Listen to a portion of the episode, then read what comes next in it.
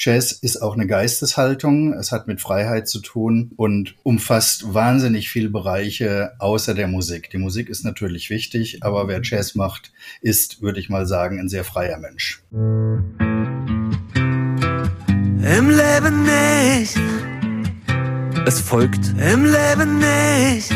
Der Ehrliche Trierer Podcast mit Christoph Jan Longen. Präsentiert vom Walderdorfs in Trier und dem Trierischen Volksfreund. Drei Viertel aller Deutschen spielen kein Musikinstrument. Umso größer ist die Freude, wenn dann am Lagerfeuer jemand eine Gitarre dabei hat, sie zu spielen weiß und auf Mach mal Wonderwall, Westerland oder Yesterday reagieren und die Menschen mitreißen kann.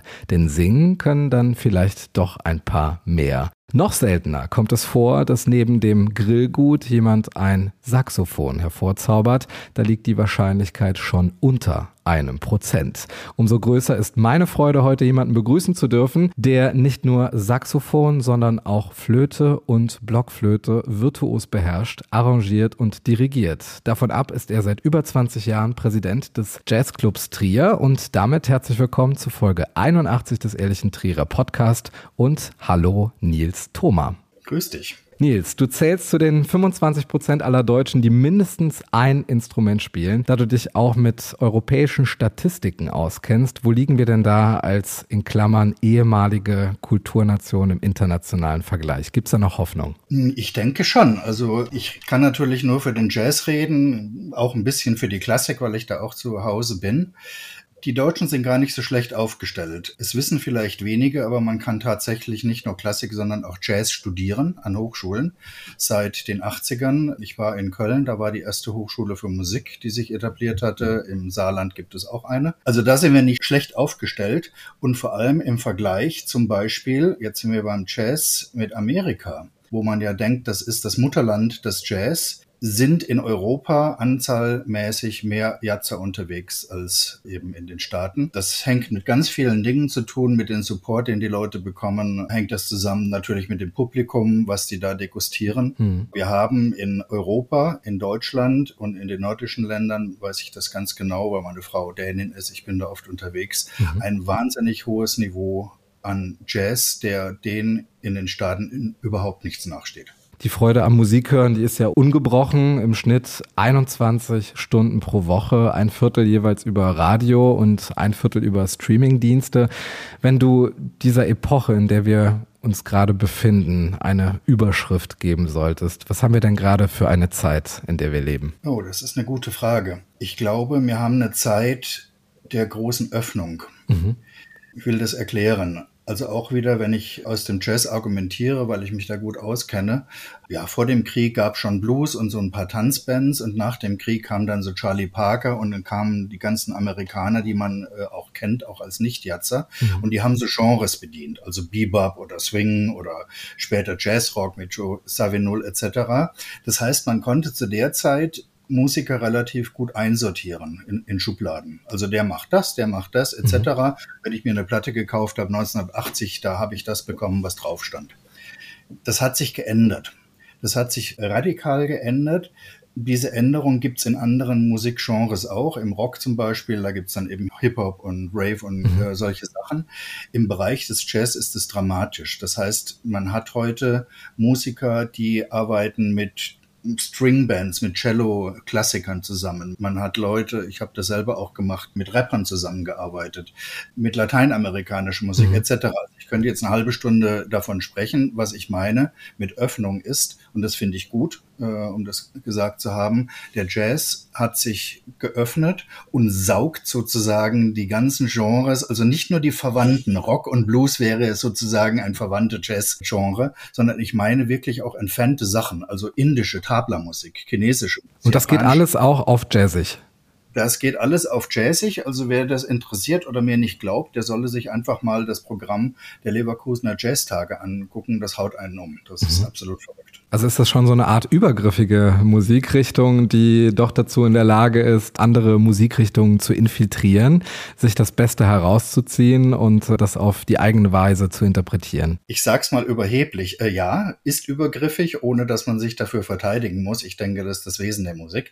Das geht auch andersrum. Also auch Klassiker versuchen im Jazz zu klauen oder beispielsweise, ich habe vor ein paar Jahren eine Jazz-Oper geschrieben. Der Name sagt schon, um was es da ging, also Klassik und Jazz. Hört sich an wie so eine sehr starke Antithese, so ein Oxymoron, die Jazzoper. Absolut, absolut ein Oxymoron, aber da hatte ich als eine der Bands am Start einen Musikverein aus Tavern mhm. die also mit Jazz überhaupt nichts zu tun haben. Und denen habe ich natürlich Jazz-Sachen äh, hingeschrieben, einfach A, um sie zu ärgern und B, um mal zu sehen, wie es klingt, wenn nicht Jazzer Jazz spielen. Das war eine ziemlich interessante Geschichte, weil da wird es dann plötzlich sehr deutsch. Also die Deutschen sind ja die, die auf eins und drei klatschen. Ähm, die Deutschen sind die, die überhaupt nicht swingen können, ein bisschen ein Stecken im, äh, in der Hose haben. Und trotzdem funktioniert das. Also da ging es sozusagen andersrum, dass ein symphonisches Blasorchester versucht hat, den Jazz nicht zu kopieren, aber da reinzugehen. Und die Überheblichkeit, die ich meinte, heißt, ich glaube, der Jazz kann das am besten, in mhm. anderen Genres zu asen. Umgekehrt, also jeder, der musikalisch begabt ist, höre ich jetzt raus bei dir, ist dazu in der Lage, auch die Jazz-Prinzipien so umzusetzen, dass das, was man vorher macht, aus der Richtung, aus der man kommt, dass man das auch tatsächlich in Jazz übersetzen kann. Das ist denn die Grammatik des Jazz, dass jeder, der jetzt gewissermaßen musikalisch begabt zu sein scheint, eben auch in dieser Sprache sprechen oder musizieren kann. Das fängt sehr früh an. Das wissen viele Leute nicht, weil sie eben nicht in Köln wohnen. Ich habe da gewohnt. Es gibt in Köln die Jazzhausschule, die seit vielen Jahrzehnten äh, so Basisarbeit macht mhm. im Bereich des Jazz. Und die haben in der Eidelstein-Turburg eine Art Musikschule und da können kleine Kinder im Alter von zwei rein die dann zu Musik und zwar zum Teil richtig wilden Jazz, also fast Free Jazz, ohne große Rhythmiken, hüpfen und tanzen und singen die dazu. Mhm. Also das hat mit Vokabeln gar nichts zu tun, sondern offensichtlich verstehen die Kinder schon so eine Grundsprache der Musik. So, das muss jetzt kein Jazz sein. Ich denke, wenn man Klassik spielt, hüpfen die genauso rum. Also das hat jetzt, äh, glaube ich, das, das kann man nicht so sagen, dass es am Jazz liegt. Mhm. Aber das Vokabular, das man braucht später, ist ein bisschen wie bei Sport. Damit vergleiche ich das immer. Also wenn ich die 100 Meter in 10 Sekunden rennen will, muss ich vorher 100 Millionen Mal um das Stadion gerannt sein, muss mir Techniken aneignen von Atmung über, wie bewege ich die Beine, den Körper, wie teile ich mir das ein. Mhm. Und das ist im Jazz genauso. Das heißt, Jazz kann man tatsächlich lernen. Ich würde aber einschränkend sagen, und das gilt aber für, glaube ich, jeden Bereich des Lebens, Jazz kann man lernen, aber es gibt welche, die haben das und manche, die haben es nicht. Denen ist das gegeben. Lernen ist das eine, sich tatsächlich in diese Musikrichtung verlieben ist das andere. Wann hast du denn deine Gefühle zum Saxophon im Speziellen und zum Jazz im Allgemeinen entwickelt? Wie alt warst du da? Oh, das weiß ich genau auf den Tag sozusagen. Ähm, ich habe in so einem kleinen Kaff in Süddeutschland gewohnt, in Wertheim, das ist Nordfranken, mhm. und habe zu dem Zeitpunkt nur Klassik gemacht, also Flöte, Klarinette, diese Geschichten. Und an dem Nachmittag rief mich ein guter Freund an und sagte, hör ich mal, wir haben heute Abend mit unserer Rockband Mantragora, so eine Krautrockband, einen Auftritt, kannst du Saxophon spielen? Und ich so, wie, wo? Bin dann in das Musikalienhaus gegangen, habe mir ein Saxophon besorgt, ein Tenorsaxophon, Saxophon und habe abends diesen Gig gespielt. Das war zwar Rock und kein Jazz, aber ich habe neun Zehntel dieses Abends improvisiert. Das heißt, ich habe ohne Noten, ohne die Stücke zu kennen, mich dahingestellt und habe eben meinen Senf dazu gegeben, meinen musikalischen. Und das war für mich die Geburtsstunde des Jazz, weil ich habe danach aktiv danach gesucht, wo man Musik machen könnte, wo man sozusagen notenlos nur mit der Fingerfertigkeit und mit dem musikalischen Verständnis, mhm. das man hat, mit anderen kommunizieren kann, weil darum geht's am Schluss. Es geht um eine Unterhaltung zwischen den Menschen auf der Bühne und zwischen den Menschen auf der Bühne und dem Publikum, die unten stehen. Und nur so funktioniert's. Das bedeutet, das Saxophon ist jetzt ein Instrument, das einem auch etwas verzeiht, weil ich habe jetzt mal ein Jahr lang Geige gespielt und wenn man da eben den Finger falsch auf der Seite liegen hat, dann merkt man das nicht nur selbst, sondern alle anderen auch. Ist es so beim Saxophon, dass jeder Griff auch tatsächlich harmonisch schön klingt oder kann man da auch etwas falsch machen? Nein, nein, niemals. Also wenn man das Saxophon Leuten gibt, die es nicht können, also die zum Beispiel als Blechbläser Saxophon lernen, die haben einen ganz anderen Ansatz, dann mhm. ist der Raum nach fünf Minuten Übung ungezieferfrei. Also das ist nicht wirklich schön. Und ich glaube, das gilt für jedes Instrument. ja, das gilt für jedes Instrument. Also das heißt, man muss tatsächlich ein, ein bestimmtes Handwerk lernen, mhm. gelernt haben. Beim Saxophon ist es die Intonation. Also bei der Geige, klar, wenn ich den richtigen Bund treffe, dann kommt der Ton A. Wenn ich ein Viertelzentimeter. Da braucht man sogar keinen Finger dafür, ne? Ja, ja. Und dann ist es, wenn ich ein bisschen daneben liege, ist der Ton eben zu tief oder zu hoch. Und beim Saxophon ist es genauso. Das Dumme ist beim Saxophon, dass ich, wenn ich da reinpuste, ungefähr zwei Ganztöne nach oben und unten, ohne dass ich irgendwas mit den Fingern mache, habe. Das heißt, ich muss ein so gutes Gehör haben, dass ich höre, dass ich im Raum, in der Raum- und Klangwolke richtig liege. Mhm. Und das ist die Schwierigkeit beim Saxophon. Was hältst du denn von autodidaktischem Saxophonlernen? Es gibt ja auf YouTube mit Sicherheit auch ein paar Videos, mit denen man dann direkt einsteigen kann, ohne viel Musiktheorie, sondern einfach drauf losspielen. Vielleicht auch mit dem anfangen, was einem am besten selbst gefällt, ohne jetzt diese Basisstücke zu erlernen, sondern wirklich das selber produzieren zu können, was man gerne hört. Wie stehst du dazu? Ist da ein Musiklehrer für nötig oder bekäme man das auch alleine hin? Äh, nein, bekäme man nicht hin. Wenn ich Schüler habe, trenne ich die Spreu vom Weizen mit einem ziemlich üblen Eingangsunterricht die ersten paar Mal, nämlich Tonbildung. Also ein Instrument klingt nur gut, wenn man einen guten Ton hat, am besten einen Ton, der nach einem selber klingt. Also wenn ich spiele, sagt man mir nach, dass ich relativ schnell erkennbar bin als Nils Thoma. So. Mhm. Um das zu erlernen, muss ich technisch wissen, wie ich da reinblase und brauche ich jemanden, der direkt physisch neben mir steht und mich direkt korrigiert. Deswegen geht auch Online-Unterricht mit Blasinstrumenten fast nicht.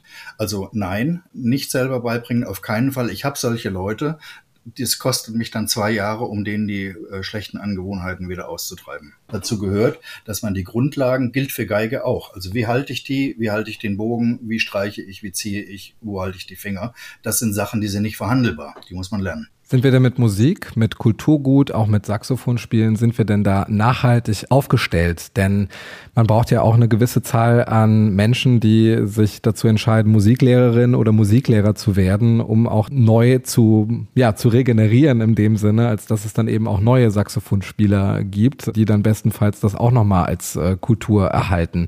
Sind wir da weiterhin so aufgestellt, dass du optimistisch bist, dass äh, der Jazz eine Zukunft hat und auch das Saxophonspielen oder müssen wir uns da gerade Gedanken machen? Gar nicht. Also ich sagte ja, ich bin äh, Chef des Jazzclubs in Trier und da machen wir unter anderem einmal im Jahr einen Osterworkshop und für diesen Osterworkshop brauchen wir Lehrer.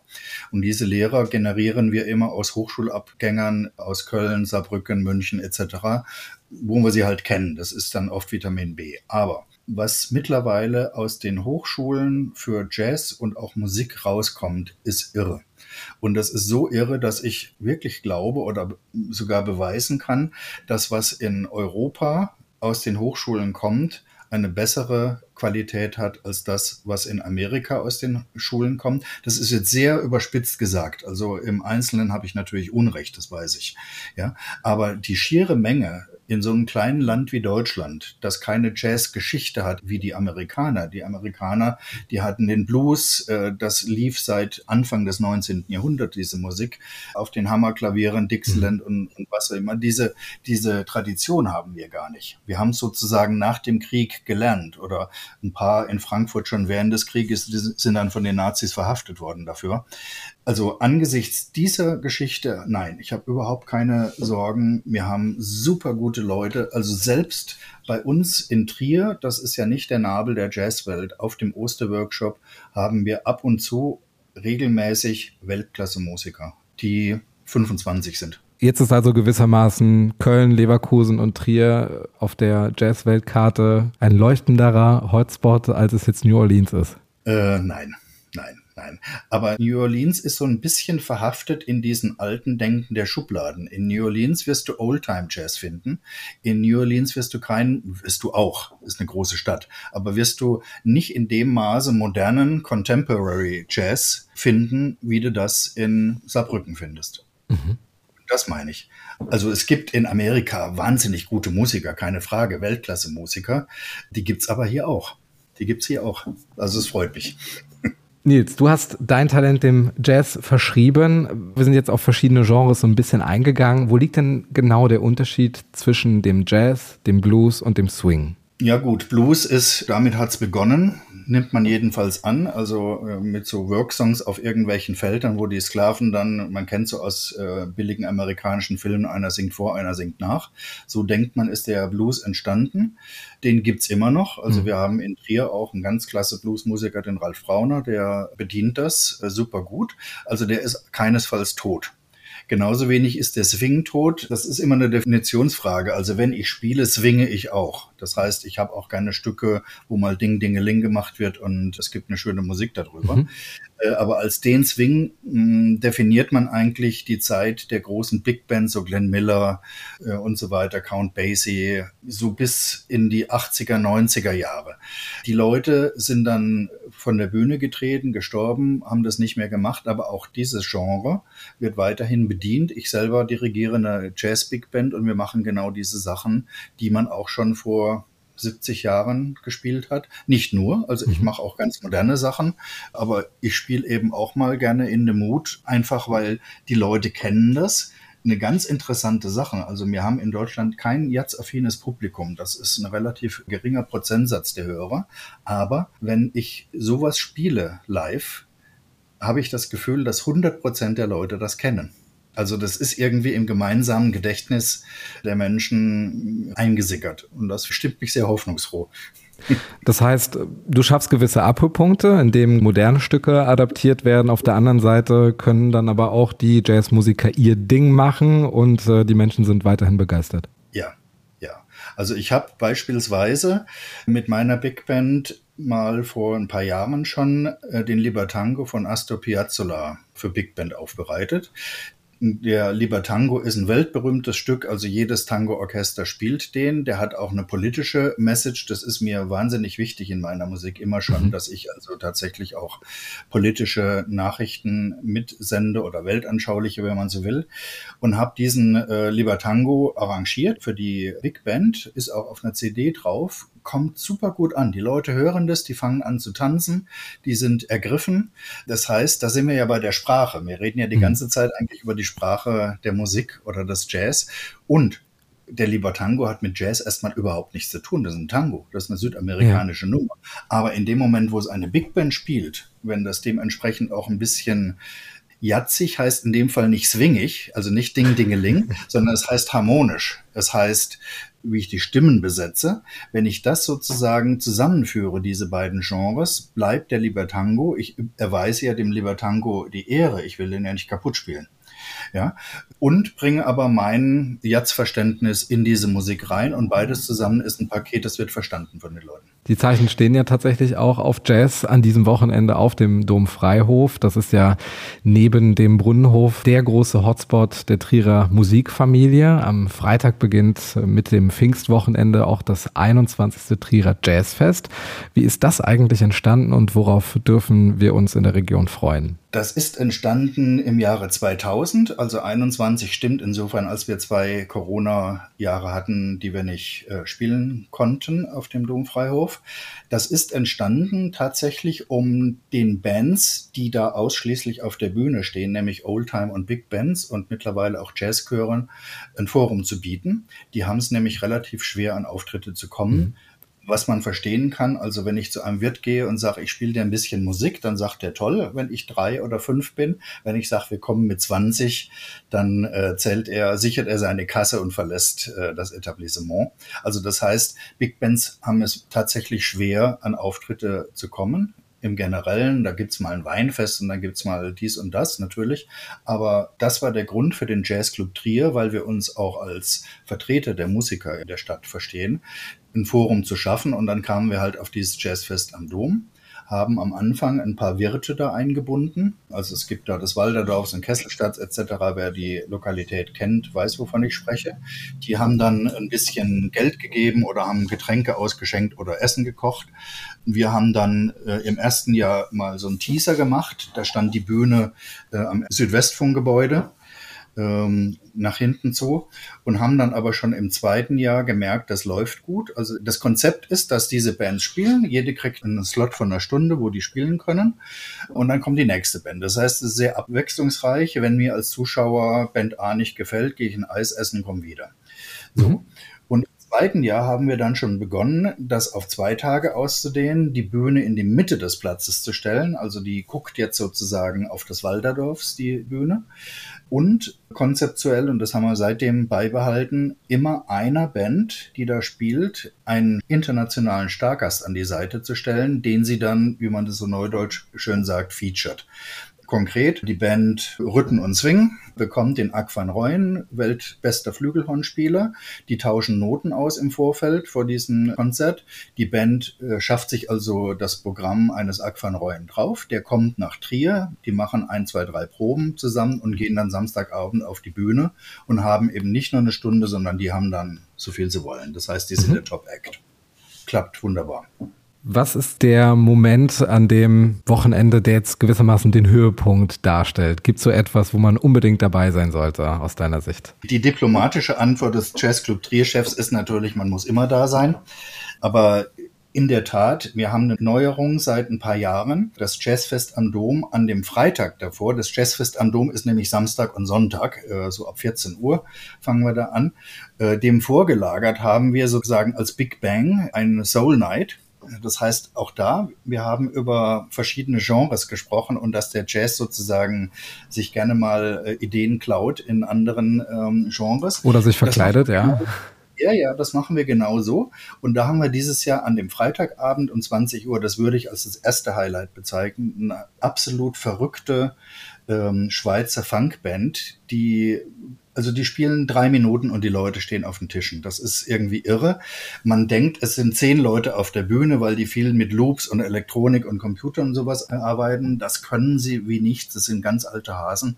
Wir hatten die von einem halben Jahr in der Tufa. Ich habe noch nie gesehen, dass meine Leute, also sprich jetzt-affines Publikum, gerne Ü40, dass die plötzlich aufstehen und rumhüpfen und mittanzen. Mhm. Das werden wir morgen Abend erleben, das weiß ich. Und das zweite Highlight ist natürlich das sozusagen normale Highlight. Da spielt dann eine befreundete Big Band, die heißt Quant Big Band. Früher hieß die Ritten und Lech. Das ist äh, eine Big Band der berufsbildenden Schulen gewesen. Äh, die spielt mit dem Stargast Rüdiger Baldauf. Das ist ein Trompeter, der hat in der Raab Band gespielt und die Trumpet Nights gemacht. Also der ist auch tatsächlich in Funk und Fernsehen bekannt. Mhm. Ein ganz toller Trompeter, ein super Mensch. Und die bestreiten halt Samstagabend das, das Highlight. Das sind die beiden Peaks. Aber wenn ich das sagen darf, für mich, äh, wenn ich jetzt Richtung Nachwuchs oder was kommt nach, das hattest du ja auch mal gefragt, denke, ist eigentlich immer, geht mein Herz auf, wenn ich da Schüler-Big Bands stehen sehe. Also auf einem großen Publikum vor vielen Menschen. Zum Teil sind da 2000 Leute auf dem Platz. Und da spielt dann eine Schüler-Big Band mit 12 bis 15-jährigen Kindern, hochprofessionelle Sachen. Wir hatten in Stargast vor ein paar Jahren tatsächlich mit der Konza Big Band. Also das heißt, die Antwort von vorhin ist ja. Es passiert ganz viel, sogar in Trier, sogar in Konz, sogar in Saarburg, in Städten, wo wir keine Musikhochschule haben. Das ist ja erwähnenswert, dass wir eine reiche Musik- und auch Jazzgeschichte in Trier haben, ohne dass eine Hochschule für Musik existiert. Die nächste ist in Saarbrücken oder Luxemburg. Nils, du spielst mit absolutem Gehör. Das heißt, du hörst ein Lied und kannst es direkt auf deinen Instrumenten adaptieren. Da ist natürlich der Wunsch, der im Leben Nichthörerschaft da, Lieder aus der Region zu hören. Da denke ich spontan an Werke von äh, Franco Piccolini, Luigi Ferrari und Minirock, die auch schon zu Gast waren im Ehrlichen Trierer Podcast. Und du hast gesagt, wir können die Probe auf Exempel machen. Und äh, hier sind tatsächlich zwei Titel und die große Bitte, wie es sich denn anhört, wenn Nils Thoma unterhopft oder Fietz auf Hawaii spielt. Äh, was ich wirklich verbessern muss, weil ich das nicht habe. Ähm, ich habe kein absolutes Gehör. Ein absolutes Gehör hätte ich, wenn du mir einen Ton spielst und ich sage, das ist ein A. Mhm. Also von der Tonhöhe, absolutes Gehör heißt tatsächlich, dass ich so die, sozusagen das Kammer-A mit 440 äh, Hertz erkenne das kann ich nicht. Was ich aber habe, ist, dass du mir, ähm, das ist auch das Ziel meines Unterrichts, wenn ich Schüler habe, dass ich sage, man muss dich, wenn du das kannst, mal nachts um drei wecken können dir irgendeine Lalla auf die Ohren legen und dein Instrument in den Mund stecken und dann musst du darauf improvisieren können. Das kann ich. Okay, wir stellen uns vor, es sei jetzt mal drei Uhr nachts, du bist gerade wach geworden und es besteht der große Wunsch, Kiez auf Hawaii zu hören. Jawohl, also ich habe das natürlich vorbereitet, sprich schon mal reingehört, von daher ist es nicht ganz improvisiert, aber tatsächlich läuft es dann so, ich höre mir so zwei, drei Takte an, suche den richtigen Ton. Ich mache das heute übrigens auf einer Blockflöte, sieht Mhm. man die hier. Sehr ungewöhnlich für einen Jazz, einfach weil für diesen Podcast, wenn ich das Saxophon verwenden würde, würden dir die Ohren wegfliegen, dann hätten wir Tonproblem. Aber was ich sagen will, ist das Gleiche. Das heißt, man kann tatsächlich improvisieren auf jedwede Art von Musik. Das ist ja das Schöne an Musik, das ist eine Sprache. Also ich spiele das mal ab im Hintergrund. Du musst mir dann sagen, ob der Ton stimmt. Wenn nicht, fangen wir nochmal an. Volles Vertrauen, Nils. Ja. Also Nils Thoma mit Feeds auf Hawaii.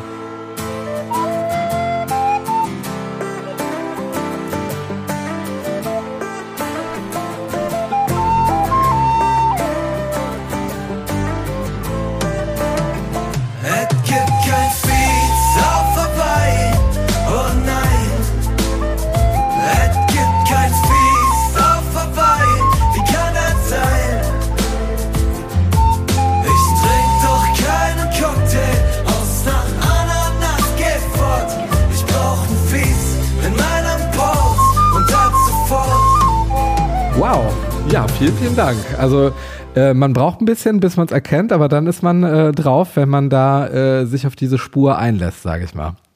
Ja, das ist jetzt natürlich ein, äh, ein fertiges Stück. Das heißt, da ist ja nicht vorgesehen, dass irgendein Depp kommt und Blockflöte spielt.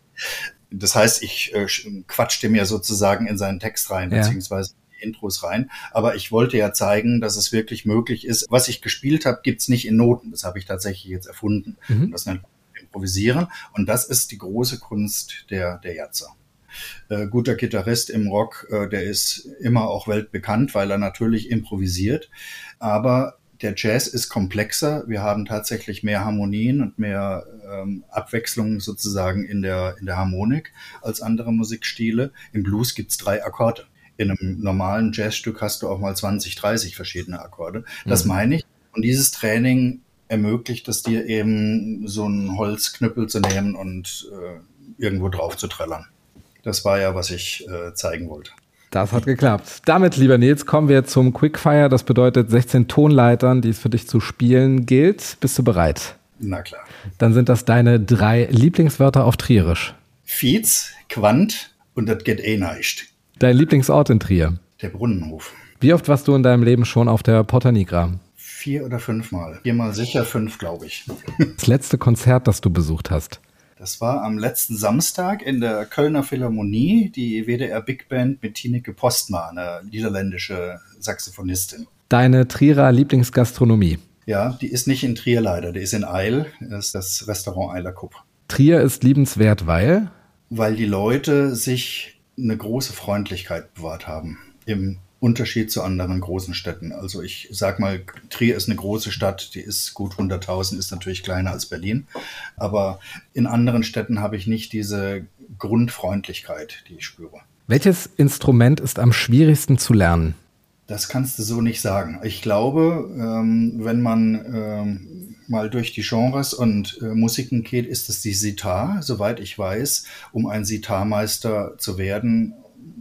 Also be bevor du das wirst, bist du mindestens mal 60.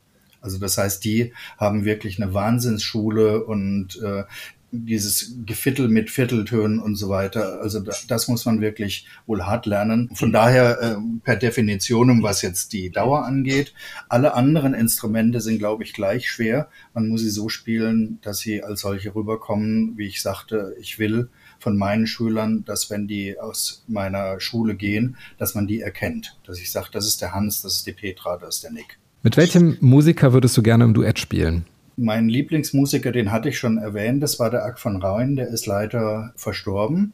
Ich würde mal gern was mit dem Gildehorn machen. Hm, vielleicht jetzt auch da der Aufruf und der Platz zum Aufruf. Die Einladung ist auf jeden Fall gerade ausgesprochen. Welche Statistik hat dich zuletzt am meisten überrascht? Dass wir wieder weniger alt werden. Aber ich kann es erklären, ich arbeite beim Statistikamt im Eurostat und ich kriege ganz viele Statistiken rein. Aber tatsächlich war es ja so, dass äh, die Bevölkerung älter wurde in Deutschland und in Europa. Und in Deutschland ist es wohl rückläufig mittlerweile wieder. Du hast gefragt. Am Jazz liegt's nicht. Warum sollen junge Menschen Saxophon lernen? Weil es das schönste Instrument der Welt ist. Und welches Instrument sollte es niemals in einer elektrischen Ausführung geben? Mundharmonika. Welches Reiseziel hast du dir für dieses Jahr vorgenommen? Noch nicht wirklich. Äh, ich fahre mit meiner lieben Frau, die dieses Jahr einen runden Geburtstag feiert, nach London und zum Ende des Jahres berufsbedingt nach Fuerteventura. Ich habe so einen Scheißjob, dass man ab und zu auf die Insel muss. Welche drei Bücher möchtest du uns gerne anempfehlen? Ich bin ja Krimi-Leser. Es gibt einen tollen dänischen äh, Junker Signe äh, Krimi. Ich würde dann eher zu Sachbüchern tendieren. Und da mag ich besonders so zeitgenössische Sachen, also die zum Beispiel erklären, wie die russische Seele tickt. Das ist jetzt ein äh, Vorurteil schon in, in, in, den Worten sozusagen, aber äh, um zu verstehen, wie diese Brutalität, die da läuft, äh, wo die herkommt. Das ist ja nicht so, dass die plötzlich entsteht. Ja, solche Sachen, das waren zwei. Und drittens würde ich tatsächlich mal gegeneinander Koran und Bibel empfehlen. Und jetzt stell dir vor, du könntest alle Plakatwände in Trier mit einem Satz versehen. Welcher wäre das? Make love not war. Das ist ein schöner Schlussakkord für die 81. Folge des Ehrlichen Trierer Podcast. Heute mit der Trierer Jazzlegende Nils Thoma, die eigentlich aus Tauberbischofsheim kommt. Und ihn hören wir mit vielen anderen Künstlern am Wochenende beim 21. Trierer Jazzfest auf dem Dumpfreihof. Vielen Dank, Nils. Gerne. Im Leben nicht.